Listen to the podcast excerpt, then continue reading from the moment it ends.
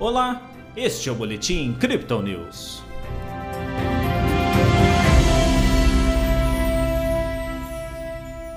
Com as ações se recuperando das recentes perdas no exterior, a Bolsa de Valores brasileira seguiu fluxo positivo, encerrando a quarta-feira com ganhos.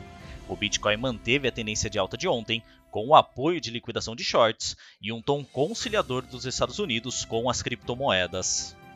Ontem o Bovespa teve queda de 0,29%. Hoje o índice reverteu com subida de 2,43%.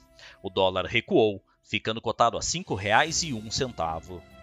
Pelo Brasil, o mercado analisa o posicionamento do governo federal em interferir na política de preços da Petrobras e, assim, tentar baratear o preço dos combustíveis. Nos indicadores, a produção industrial caiu 2,4% em janeiro, abaixo do patamar pré-pandemia e pior do que o esperado. Lá fora, a Rússia ainda não destacou quais produtos e matérias-primas deixarão de ser exportadas, mas Vladimir Putin já assinou o decreto que viabiliza a ação. A guerra na Ucrânia continua intensa, mesmo com o recuo do país e também da Suécia em entrar na OTAN. Nos Estados Unidos, os investidores esperam os dados da inflação amanhã para tentar prever o possível aumento da taxa de juros pelo Banco Central já na próxima quarta-feira. O presidente do Fed, entretanto, disse que o aperto precisa ser feito de forma cautelosa. Em dia de alívio nas bolsas internacionais, o Bitcoin manteve os ganhos com um avanço rápido de preços após um short squeeze. A briga intensa para romper os 39 mil dólares ontem, enfim, foi vencida pelos Bulls. Nas primeiras horas da madrugada, a criptomoeda de referência disparou dos 38.500 para os 42.300 dólares. Pela manhã, o mercado norte-americano tentou dar sequência aos ganhos do ativo, buscando os 42.500. Agora a moeda digital é comercializada a 41.900 dólares. No Brasil, a média de negociação é de 210 mil reais. Mesmo com os fundamentos ainda bastante complexos e pouco definidos, o Bitcoin parece estar conseguindo superar o ambiente negativo. Boa parte dos ganhos desta madrugada veio após o vazamento de um documento da secretária do Tesouro dos Estados Unidos sobre a ordem executiva para as criptomoedas.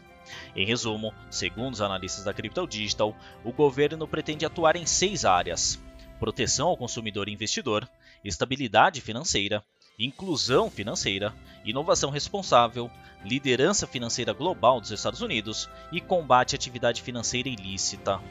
O tom mais conciliador aliviou os investidores que esperavam restrições mais intensas. Joe Biden deve assinar entre hoje e o final dessa semana o documento que pode soar como uma resposta a um possível uso das criptomoedas pelos russos contra as sanções econômicas do Ocidente. Neste processo de compra pelos Bulls, os Bears sentiram a dor da liquidação de contratos futuros. Só hoje, foram mais de 130 milhões de dólares em posições shorts eliminadas do mercado. Nossa equipe destaca que nas opções, os comprados também estão dominando o vencimento da próxima sexta-feira. Os dados observados, porém, são brutos, desconsiderando estratégias mais elaboradas de trading. De qualquer forma, os 45 mil dólares continuam sendo o alvo principal de quebra para recuperar de maneira mais clara a tendência de alta. Nas métricas do dia, o suporte do Bitcoin fica em 41.200 dólares e a resistência em 42.900, segundo o indicador de Fibonacci em um tempo gráfico de 24 horas. O RSI vai para 55% com o mercado de volta na mão dos compradores, e o MACD se aproxima e faz um leve cruzamento para cima de suas linhas. Essa foi a análise desta quarta-feira da equipe Crypto Digital. Veja outras análises em nosso WhatsApp e nos canais de áudio oficiais. Aproveite também para seguir a gente nas redes sociais e assim acompanhar o trabalho de nossos especialistas.